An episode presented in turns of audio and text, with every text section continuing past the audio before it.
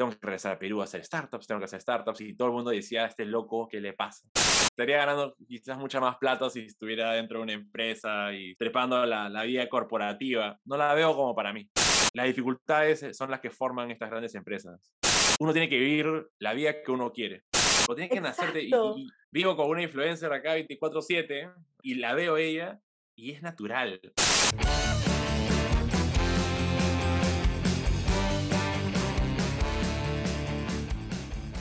Bienvenidos a este episodio de Peruanos que Inspiran, espacio donde buscamos visibilizar a cada vez más peruanos que la rompen en lo que hacen y apuestan por el Perú.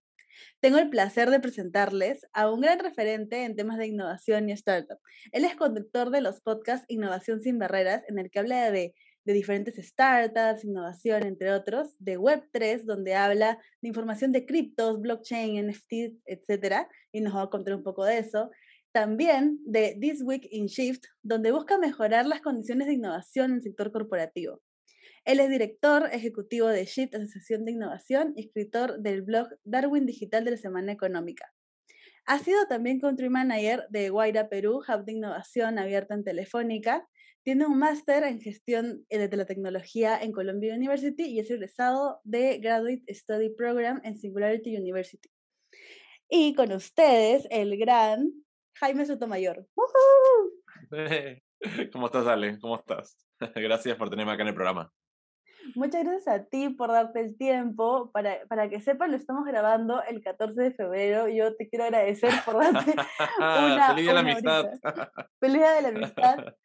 Muchas gracias por este espacio. Y bueno, he comentado ahorita como la parte corporativa, lo que podemos encontrar de LinkedIn de una persona.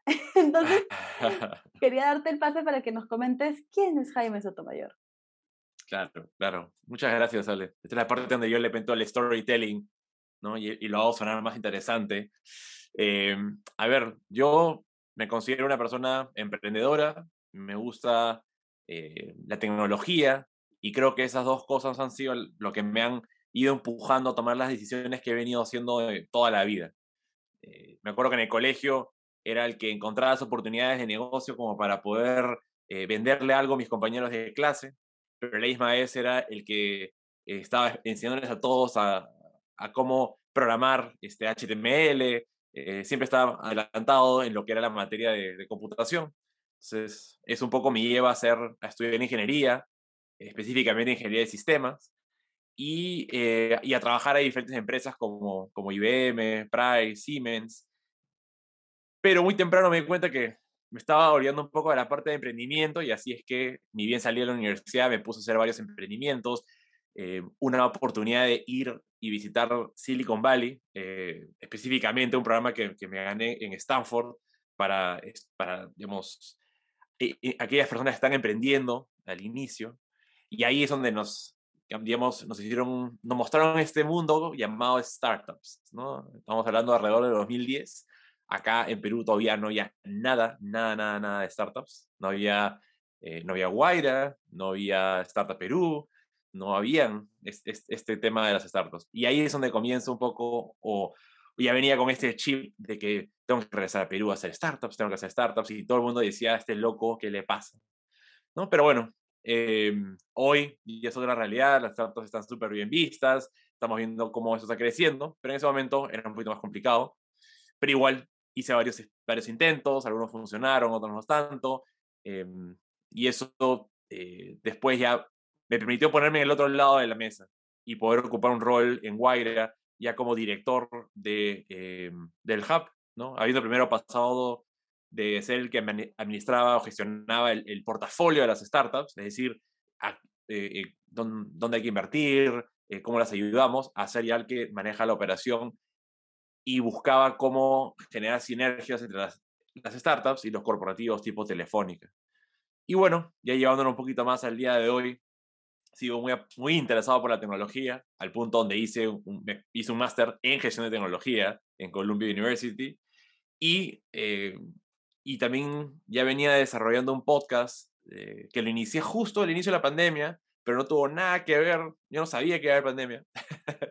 yo creo que hecho en algo tiene que haber ayudado, eh, que la gente estaba más dispuesta a escuchar en ese momento, pero eh, quería compartir lo que estaba aprendiendo, quería seguir teniendo las reuniones que tenía con emprendedores, con innovadores, que tenía cuando estaba trabajando en Guaira, pero llevarlo y hacerlo público. Y así que inicio eh, eh, Innovación sin Barreras, ¿no? con la idea de poder tener estas conversaciones interesantes, eh, destilar un poco los aprendizajes de estas personas y que las personas que nos estén escuchando lo puedan utilizar en su día a día, ya sean emprendedores o sean en la parte de innovación corporativa. Y a inicio de este año, ya yo ya venía hace, ¿qué?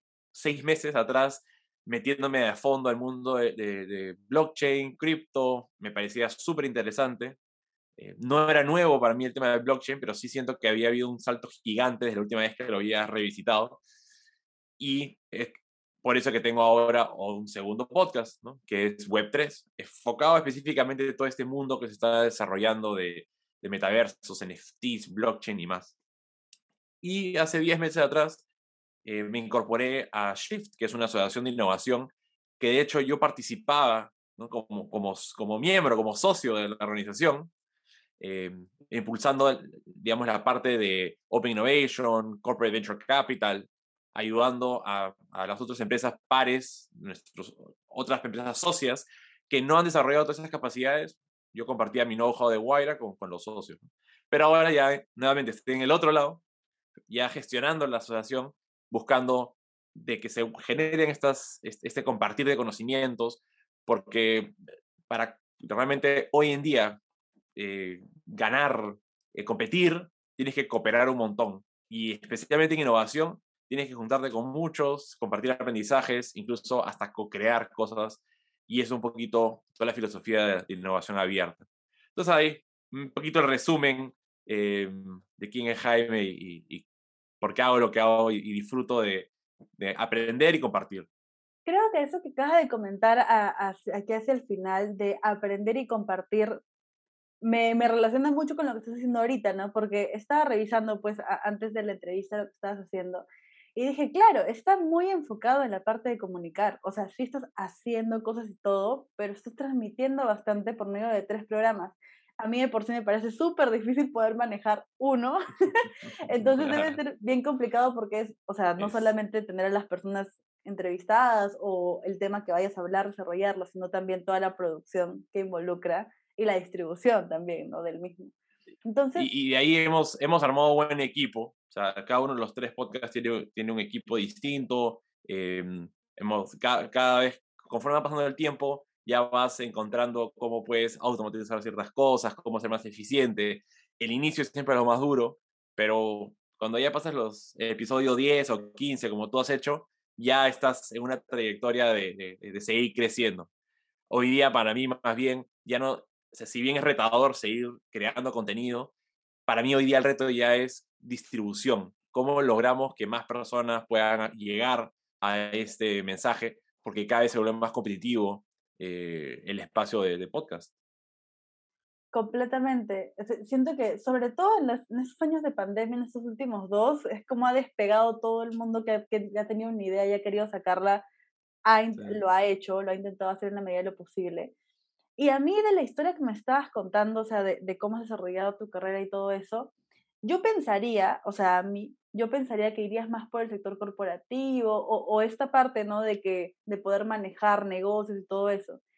Pero veo que en verdad gran parte de tu tiempo lo dedicas a esta parte de, de comunicar hacia afuera. Entonces, o sea, me surge la pregunta y la, la, curiosidad, porque, digamos, en términos de rédito, entre comillas, creo que te iría mejor viendo temas de inversiones, ¿no?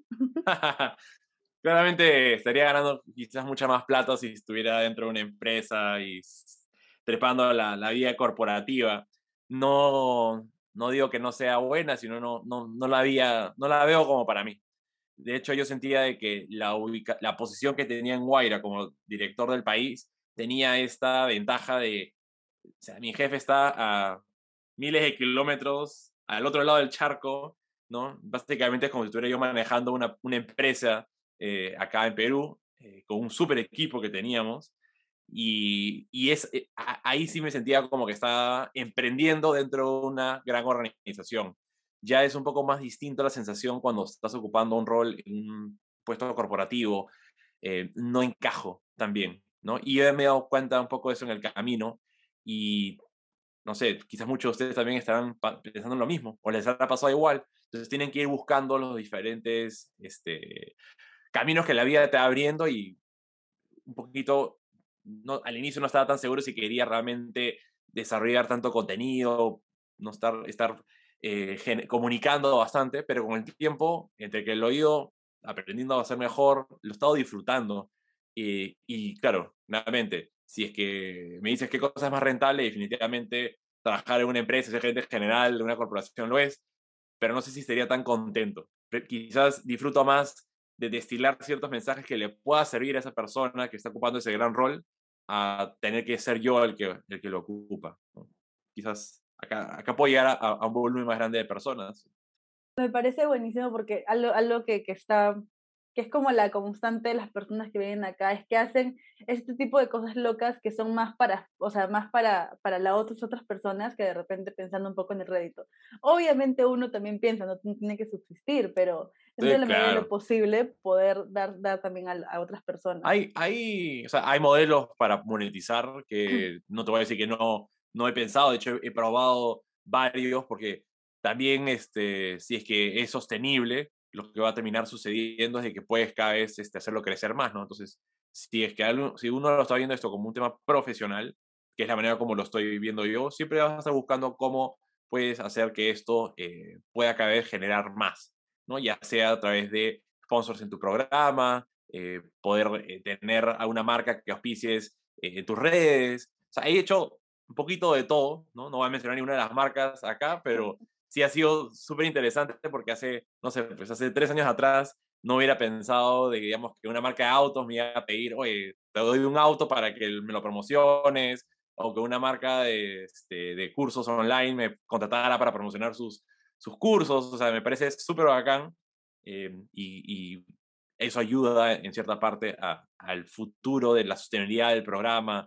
Y hay un montón de otros caminos más, también de cursos, en fin la, idea es eh, buscar un modelo que sea único a ti, que disfrutes, eh, porque vas a tener que estar ahí haciendo, ¿no? Y dentro de todo este camino de, de, varias experiencias que me acabas de comentar y varios giros, siento, del camino profesional, ¿cuál crees que ha sido de repente uno que ha marcado más o que ha dado la pauta para, para más o menos saber, porque yo sí siento que uno nunca sabe 100% qué cosa quiere hacer en la vida, pero más o menos saber qué es lo que quieres hacer? Es interesante porque si te digo que he tenido este, más de una crisis existencial, no, si te, si te digo que he tenido un, la crisis existencial o el, ¿cómo le dicen? Cuando, cuando llegas a tu, la crisis del, del la, la, mitad de tu vida, ¿no? he tenido creo varias y cada una ha sido como que muy pivotal, muy cambiante. Me acuerdo una clarísima fue eh, en el 2013, donde sentía que estaba excesivamente estancado, estaba tratando de empujar una startup que no estaba yendo a ningún lado, tenía, me, aparte estaba enseñando en la Universidad de Lima, que creo que era lo, lo que sí estaba chévere, ¿no? tenía por lo menos algo ahí que me, que me, empujaba a seguir haciendo, pero me sentía súper estancado. Y ahí es donde le metí full punches a ir a, a aplicar a Singularity University. Logré ir, ¿no? para los que no, no conocen, era un programa porque ya el programa en sí de Singularity ya cambió bastante, pero en su momento era un programa donde juntaban a 80 personas de diferentes partes del mundo por tres meses en el campus de la NASA, en, Palo Alto, eh, bueno, no en Palo Alto, Mountain View, un poquito más abajo. Y, era pues un constante bombardeo de, de, de, inteligencia que venía por todos lados, porque venían speakers de todas partes del mundo para hablarnos de diferentes tecnologías, industrias. Mis 79 colegas eran todos uno más brillante que el otro y te empujaban para que emprendas un negocio en Estados Unidos. Y, y ahí es donde me metí biotecnología que jamás se me hubiera pasado por la cabeza. Entonces realmente fue mi primer, un choque fuertísimo de mirar el mundo con otra vista, pensar en abundancia, en, grande, eh, todo el mindset de Silicon Valley. Ese, ese ha sido uno de los varios. Eh, otro ha sido cuando he ingresado a, a, Wire y empezar a ver, como te decía, desde el otro lado, eh, ya mirando a cómo tú puedes apoyar a los startups, te cambia un poco la perspectiva de, del mundo del emprendimiento. ¿no? Y te das cuenta de lo increíblemente difícil que es ser un emprendedor, eh, lograr hacer estas empresas tan grandes, ¿no? Y cómo el, rol del inversionista puede ser crítico, pero la mayoría de las veces no, mm, se pintan más de lo que son, ¿no? Entonces, realmente ser buen inversionista es, también es bien difícil, ¿no? Entonces, ¿qué te puedo decir? He, tenido ese rol de emprendedor, ese rol como inversionista, y ahora más bien estaba entre si soy emprendedor, si soy inversionista otra vez, y dije, bueno, ¿qué tal si pruebo un tercer camino, ¿no? Que es el que estoy haciendo ahora, y ver si por acá también puedo agregar valor. Parecen que son de experiencias de uno en un millón, ¿no? O sea, poder ir a, Silicon Valley, tipo siendo de Latinoamérica, es súper difícil y ese tipo de programas y aprendiendo tecnologías bastante avanzadas para, para lo que creo que el común de personas ven en el día a día, ¿no? Y justo ahorita me, me, me, se me salió la, la pregunta porque hemos estado hablando de cosas, de cosas bien interesantes, ¿no? Blockchain, startups, que la innovación, que no sé qué. Pero teniendo en cuenta, por ejemplo, el, Perú, que es un país que está súper bajo en digitalización, te lanzo la pregunta porque me parecería muy interesante saber tu opinión. ¿Cómo crees que estamos avanzando o, cómo podríamos aportar más a, que más gente también esté involucrada en esto? ¿no? Porque siento que en general la innovación, tecnología o simplemente el mindset de este growth podría hacerle mucho valor a muchos peruanos. Sí, de hecho, ahí es donde yo veo que donde hay la mayor cantidad de problemas o los, problemas más complicados para resolver, es donde también están las oportunidades más grandes. Y si tú miras en Latinoamérica, vamos a salir un poquito de Perú, pero, vamos a mirar un poquito más Latinoamérica, y miras el éxito que ha tenido Nubank, es, ah, y siendo este banco más grande digital del mundo, es porque las condiciones que, en las que ellos encontraron, ¿no? Brasil, eh, este, como, con ese número de, personas que no están siendo satisfechas por el sistema tradicional de banca financiero, hace pues de que aparezcan empresas como esta y digan, oye, acá hay una oportunidad muy, muy grande, eh, nadie más lo, lo puede resolver tan bien como lo podría resolver nosotros como startup, y vamos por ello. Y el capital te va a encontrar si es que estás encontrando oportunidades que son muy, muy grandes. Y lo mismo más allá de fintech, lo mismo puedes ver en educación. El hecho de que tengamos un CREANA que ha salido acá a Perú, eh, que está en toda Latinoamérica y que sigue creciendo, sigue yendo bien y sigue levantando estas rondas gigantes y pronto será nuestro primer unicornio en Perú, es porque justamente han encontrado eh, una oportunidad ante un problema que no estaba satisfecho, ante la cantidad de personas que necesitan educación bien específica eh, para poder rápidamente insertarse y ganar dinero yo creo que ahí está el, el, tema. A veces mucho miramos a, a, Silicon Valley y otros lugares del mundo y decimos, bueno, si no estamos ahí, no estamos haciendo nada.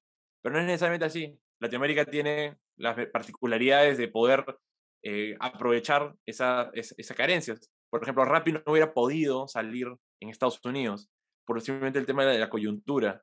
Eh, en Guara me acuerdo que también invertimos en una empresa de drones que justamente eh, por la dificultad de la geografía peruana, diseñaron drones que eran distintos a los que se pueden generar en Estados Unidos o en Europa, y estos tienen mucha mayor tecnología que esos. Entonces, las dificultades son las que forman estas grandes empresas.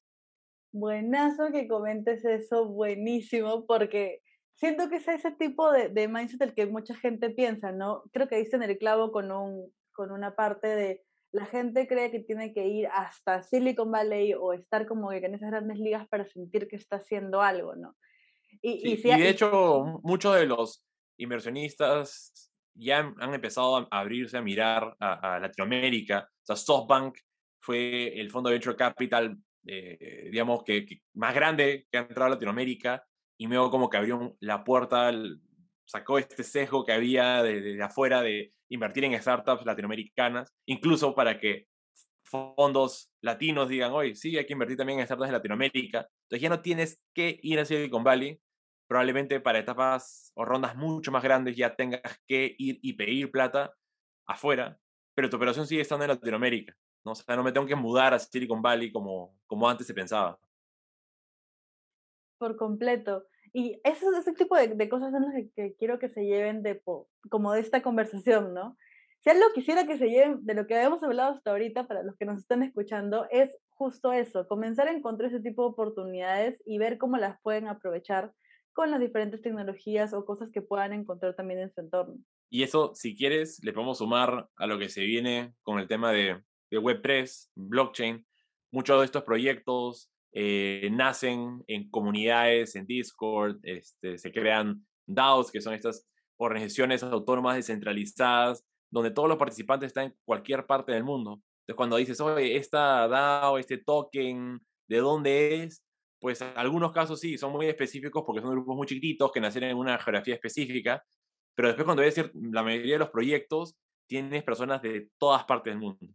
Y, y, por ejemplo, un episodio que no ha salido todavía en, el, en, nuestro podcast de Web3, pero sale pronto, hemos entrevistado a un peruano que ha creado un, un juego eh, basado en tecnología blockchain que han logrado generar ya ventas por 30 millones de dólares. ¿no? Y es él uno de los peruanos del equipo y luego hay personas de otras partes del mundo. Entonces es bien, bien diverso lo que se puede hacer. No necesitas estar eh, físicamente en una ciudad eh, para hoy empezar a hacer cosas con, con, personas de otras partes del mundo o para ofrecer tu servicio a otras partes del mundo. Si, obviamente si estás basando en temas digitales y tecnologías, ¿no? Es diferente si quieres salir a un restaurante. claro, ahí, ahí es distinta la movida, pero creo que justamente eso de, de, la conectividad que ahora se puede tener y las cosas que se pueden hacer estando desde cualquier parte es una de las cosas que más me llevo de esto. De hecho, de hecho ahí son para, para, para, para, mostrar, ejemplificarlo un poco, uno de los founders de una de las startups que habíamos invertido en el portafolio de Guaira, eh, les está yendo súper bien, han levantado capital también de Silicon Valley, la verdad que todo bien. Y, y, uno de los founders ha decidido ir y mudarse, él es de Santiago, de Chile, y ha decidido ir a mudarse a los lagos que están al sur de, de Chile. O sea, una cabaña, vivir en el campo, y ahí va a manejar su negocio desde ahora adelante. Es que esas son las eh, increíbles cosas que uno puede hacer ahora con el trabajo remoto. Y, ¿sabes? Voy, voy a agarrarlo para poder conversar un poquito de eso.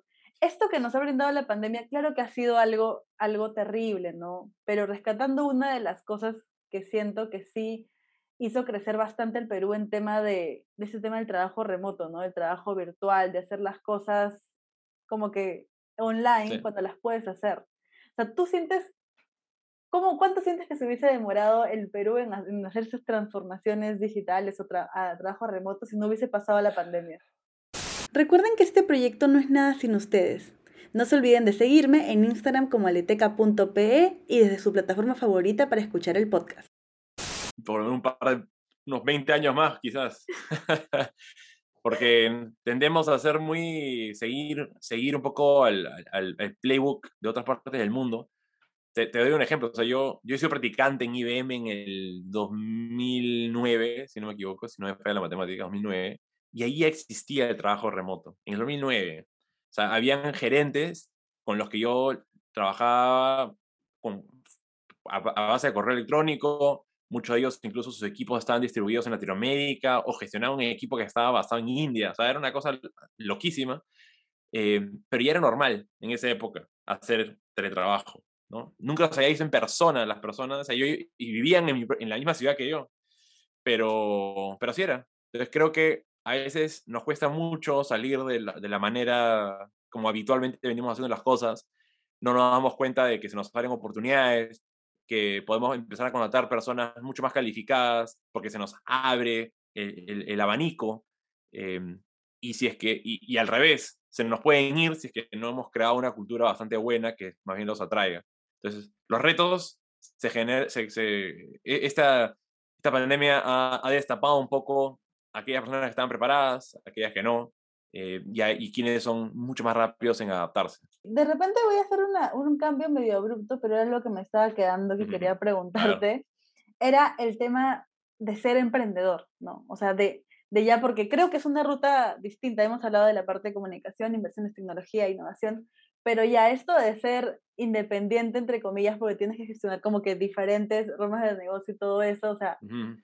Uh -huh. ¿cómo lo has ido manejando entre la parte de crear como esas nuevas oportunidades en negocios y también intentar tener una estabilidad? Uf, pucha. está además de decir que es como una especie de montaña rusa, porque, por ejemplo, cuando estaba montando la startup de biotecnología, eh, y ahí sí estaba viviendo en San Francisco, porque a diferencia de, digamos, de que si fuera una empresa de tecnología digital, si digital, no hacía mucha diferencia de dónde estuviéramos, pero ahí sí específicamente por, por, por el ser hardware, por ser bio, tenías que estar en algún tipo de hub. Eh, vivir en, en, en, San Francisco era excesivamente caro. Entonces, cuando entraba la plata de una nueva inversión, era como que ya sentíamos todos una tranquilidad espectacular. Pero cada mes que pasaba veíamos cómo no, las ventas, y es normal, pues, una startup, las ventas al inicio no, no estén igual que los gastos, es, es, totalmente asimétrico. Pero llega un momento cuando, cuando estás ya muy bajo de liquidez, como que te vuelve a entrar ese estrés y tienes que salir a, a levantar más y estás en esta constante frustración de, de, mantener con, mantenerte con, con, suficiente capital como para poder continuar tu, tu, emprendimiento. Entonces, sí, he tenido muchos episodios donde eh, he estado, digamos, emprendiendo, después las cosas no salen bien, tienes que o ponerlo en pausa o darle de baja, ir a trabajar momentáneamente como para poder volver a capitalizarte, lanzar otra vez, eh, no sé, es, es casi, ha sido más o menos esa la, la, repetición, el playbook, un poco de, de que nunca estás, o sea, nunca he tenido una chamba estable, así que digas, ya, ok, porque cuando llega un momento donde ya estás demasiado cómodo, es que me fastidia y digo, tengo que empezar a hacer. Estoy muy cómodo, ¿no? Y sí, pues, eh, sacrifica ciertas cosas, pero al final es, eh, uno tiene que vivir la vida que uno quiere, ¿no? Y si es que hubiera seguido quizás ese instinto de seguridad, estaría viviendo quizás una vida que no es la que yo deseo, ¿no?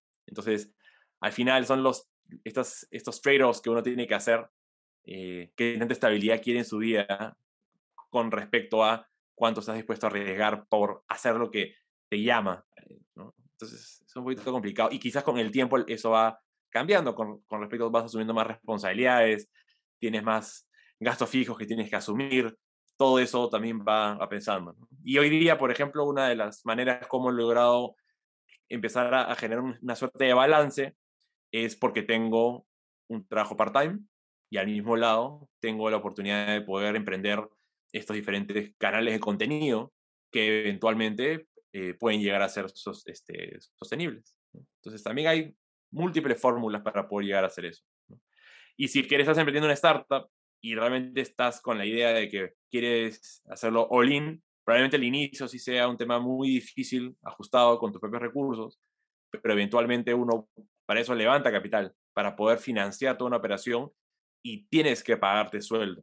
¿no? Ahí está esta idea de que el founder no, no se paga nada ¿no? y vive así ajustado pero la verdad es que eso lo único que hace es perjudicar a la empresa, porque lo que tienes que tener es un founder metido en el negocio y no preocupado de si voy a poder pagar la cuenta a fin de mes. Entonces, hay que encontrar igual ese balance. Completamente. solamente para, para, hacer un paréntesis en lo que dijiste, eso es algo que le pasa a mucha gente. Yo, bueno, he estado en varios programas de asesorar a microemprendedores y todo, sea, la, la, persona que tiene su bodega, su negocio, y, hace, y no hace esto, ¿no? Y luego como que está agarrando su propio negocio, pero no se da cuenta que eso es menos rentable y así, es una cadena increíble, desde negocios súper chiquitos hasta los más grandes deben hacer ese tipo de, de gestiones, ¿no? Algo, algo que, te, que te quería preguntar también es sobre, o sea, desde esta ruta del emprendedor y todo, dijiste lo de los canales digitales, ¿no? Que ahora tienes, que bueno, ahora tienes tres, pero comenzaste con innovación sin barreras. ¿Fue, ¿Fue algo que dudaste mucho? O sea, de si sacar un podcast o tenías otras opciones o no, ya es algo que querías hacer de todas maneras. Más, más fue un cuando arrancaba, ¿no? Porque yo venía escuchando podcast ya desde hace varios años atrás, este, antes que, muchos, digamos, eh, hablaran de podcast, podcast. Yo lo escuchaba, era mi mecanismo para poder maximizar el tiempo que hacía ejercicio, eh, eh, la manejada, por ejemplo, la, la hora de ida, hora de vuelta al trabajo, eso era también momentos que yo sentía que estaba desaprovechando, entonces me creé este hábito de escuchar podcasts como cancha. Y dije, oye, pucha, qué bacán lo que hacen estas personas de poder sentarse a conversar de estos temas, de paso que aprenden, generan un network. O sea, súper interesante. Y siempre está esta excusa de, bueno, estoy con la chamba, no tengo tiempo, que tengo un montón de responsabilidades, que no tengo... Y empiezas a generar un montón de barreras como para empezar a hacerte, ¿no? Entonces, ay, no, pero tendría que hacer como que la portada, y tendría que hacer la página web, y tendría que hacer el sonidito, y tendría que ver cómo lo edito, y tendría que ver... Eh, entonces te empiezas a generar un montón de to-dos que lo único que hacen es te alejan de eso. Entonces ya una de las cosas que saqué de mi to-do fue cuando salí de Wire. Cuando tuvimos, cuando hubo, una reestructuración muy importante y varios tuvimos que salir, dijimos, bueno, dije, ahora no tengo la excusa de que esté full con la chamba, ¿no? Tengo la holgura de tiempo como para realmente no preocuparme de buscar un trabajo hasta mucho tiempo o emprender algo. Pero ahorita no quiero hacer ninguno de los dos. No quiero saltar una nueva chamba, no quiero saltar a hacer un emprendimiento. Vamos a patear lo futuro y las cosas ya saldrán. Ahorita quiero hacer lo que hace tiempo estoy pateando y es quiero arrancar un podcast. Y, y mi esposa también está medio como en ese proceso, ¿no? Ella también quería sacar un nuevo canal, ¿no? nuevo medio, ¿no? Para los que no la conocen, Dolce Placard, Vivi Ibarra. Ella este, sí tiene muchísimo tiempo metida en este mundo y tiene YouTube y Instagram, bueno, Snapchat en su momento, ahora TikTok pero este, quería meterse en temas de podcast. Y de hecho hasta me gana, termina ella lanzando primero antes que yo, pero no importa.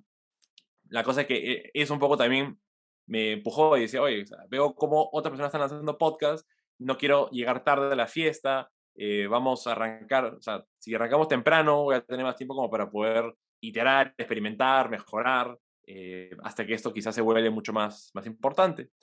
Y así fue, empezamos y como todos, la primera versión queremos que sea maravillosa y, con, y todo el mundo me aconsejaba que tenías que grabarlo, editarlo, así toda una superproducción para que esté en todos los canales de Dios y por haber. Y yo, ya, chévere. Y era otra persona y yo, ¿no? los dos, no logramos hacer que eso funcionara bien. La edición estuvo, la grabación fue fatal, pero la conversación fue buenísima. Y al final y aparte llegó la pandemia muy poquito después de que empecé a grabar. Y dije, ok, se acabó, vamos a irnos a lo básico. Solo audio, todo por internet, un speaker y un tema central de conversación y se acabó. Que eso sea el programa. Y, eso, y así es como es el día de hoy. 74 conversaciones después, aquí estamos. Eh, y, y, me gusta cómo, cómo, cómo yo esté avanzando. Muchas gracias por comentarlo porque me he sentido muy identificada con eso. Porque yo también quería sacar un podcast hace muchos años. O sea, de hecho, en el tráiler de, del podcast de Peruanos, de Peruanos que Inspiran, es como digo, ¿no? Hace más de cinco años que quería sacar uno. Ni siquiera sabía si se podía en Perú porque nunca había visto ninguno de Perú y así pero quería lanzarme de alguna manera, pero eran todas estas cositas, decías, pero tienen que tener una música de inicio, ¿dónde encuentro músicas que sean libres de derechos? ¿No? Y así mil, mil cositas que tenías que tenía que pensar. Y también este tema de tener que hacer toda la producción, ¿no? Como tal. Yo también me lancé al principio como a lo básico, Spotify, audio y los canales que me den gratis para poder distribuir, ¿no? Así es, así es, es tu, tu MVP, lanza, pruebas, experimentas, afinas, mejoras, y, te digo que en el tiempo hemos hecho varios cambios, varias mejoras, pero en el fondo, o sea, más me importaba que las conversaciones sean buenas, que los speakers este, tengan temas interesantes para compartir.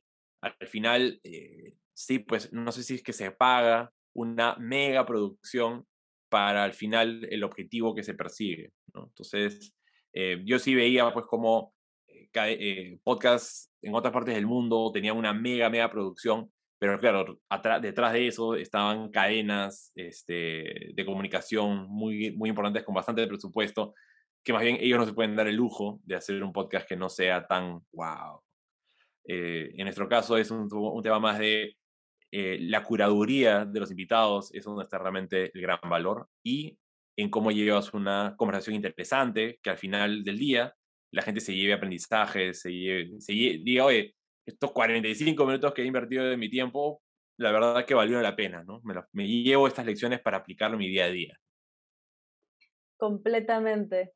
Y algo, algo que, quería, que quiero hablar y me encanta porque se enlaza bastante con lo que estamos hablando, es este tema del ser influencer entre comillas.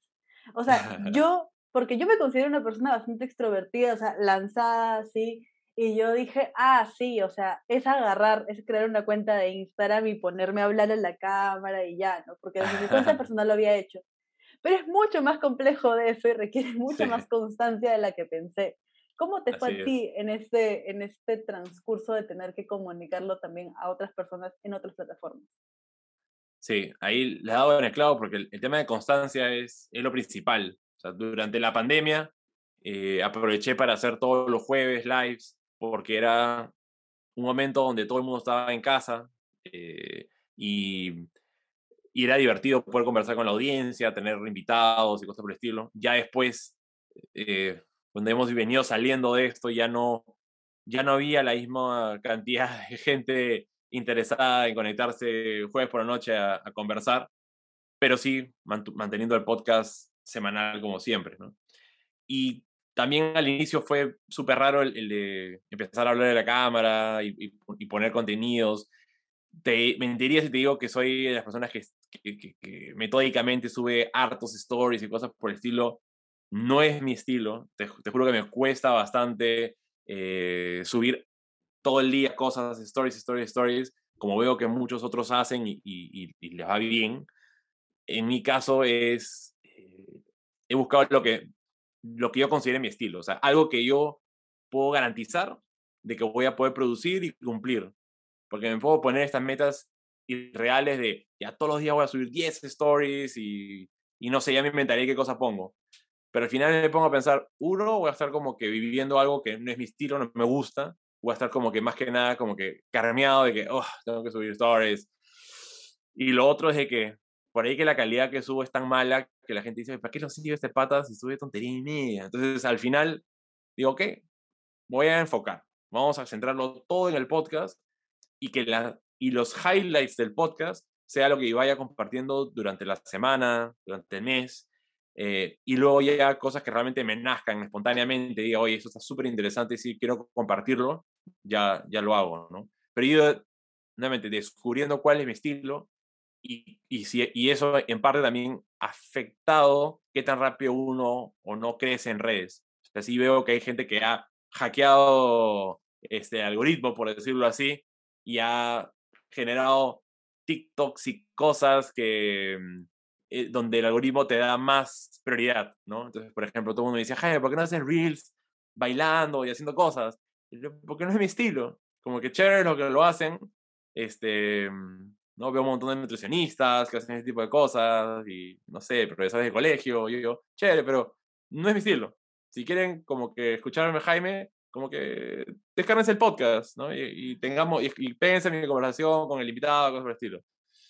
Entonces, este, va por ahí, ¿no? La manera como yo he tenido este acercamiento a las plataformas. Eh, me insisten que publique cosas en TikTok, pero al final, si publico algo en TikTok, también tiene que ser algo que sea más pegado a lo que a mí me gusta. Es que me siento demasiado identificado, pero como te digo, yo, yo consideraba que me iba a ser sencillo y no fue para nada sencillo, porque es muy complicado como también que puedas seguir la línea y, o sea, de lo que a ti también te gusta comunicar, ¿no?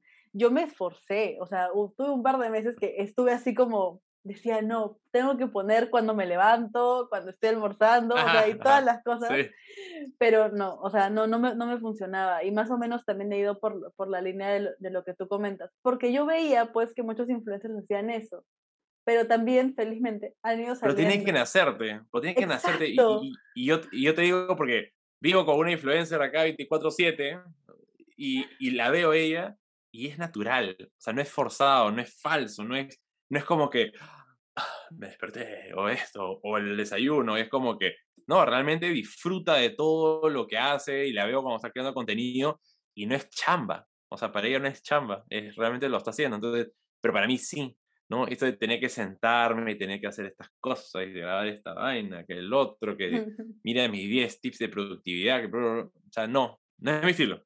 Si quieren, vayan y sigan a esta persona que me parece que es un crack, vayan. si quieren escuchar esos otros temas, acá estoy.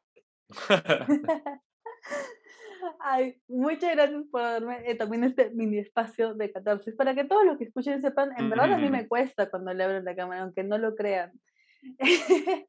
y bueno, hemos hablado de una infinidad de cosas el día de hoy. Te quiero agradecer bastante por ello. Y también a todas las personas que hasta ahorita han escuchado.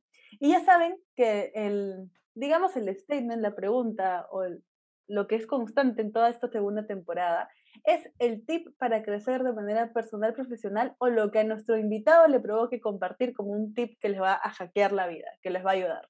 Así que le, doy el pase a Jaime para que nos dé este tipo de cosas que quiera compartir. Uf, es, es, es, bueno porque, no sé, te digo, todo el tiempo estoy leyendo a, a personas en, en, redes que tienen todas estas diferentes em, sugerencias, ¿no? Y, que todas son súper buenas, pero al final, lo que, o sea, si estoy al final leyendo toda esta gente súper capa, eh, es porque también he hecho un trabajo de curaduría muy bueno de qué consumo, ¿no? Y yo podría estar pasándome horas y horas leyendo o mirando videos que siento que no son útiles, productivos o cosas por el estilo, pero como he hecho un trabajo de filtrar eh, en Twitter, Instagram, TikTok, o sea, no es broma, hasta en TikTok filtro para que no me aparezcan lo, típico, sino que me aparezca gente hablando de ciencia, de tecnología, este, emprendimiento. Eh, entonces, mi sugerencia es, nosotros no podemos controlar al mundo, pero sí podemos controlar los, este, lo, que nos llega, ¿no? Todos estos inputs, estas, este, lo que absorbemos, es algo que nosotros sí podemos, dentro de todo, controlar. Entonces, em, si es que uno quiere emprender, te conviene empezar a, a, juntarte con personas que están emprendiendo, porque es contagioso ese, ese efecto. Eh, necesitas este grupo de apoyo que te ayude. Porque si, si, estás emprendiendo y te metes con personas que trabajan en el mundo corporativo, lo más probable es que, uno, no te puedan ayudar y dos, te traten de jalar de vuelta porque ellos dicen, ah, no, si yo no puedo salir de acá, tú tampoco no puedes, ¿no? Entonces es al final del día, la curaduría de, lo, de, tu vida es súper importante, ¿no?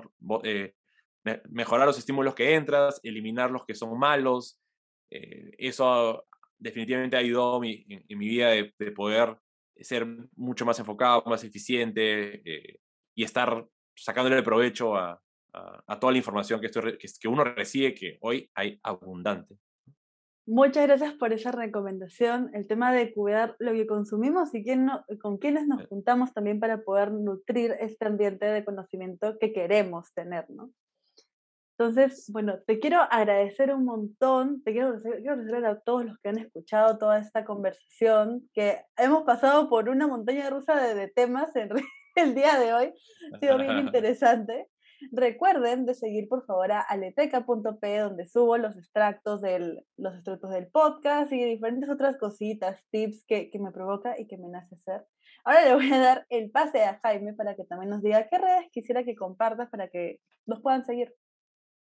Sí, bueno, eh, las redes en las que estoy mucho más activo son LinkedIn, eh, Instagram, Twitter.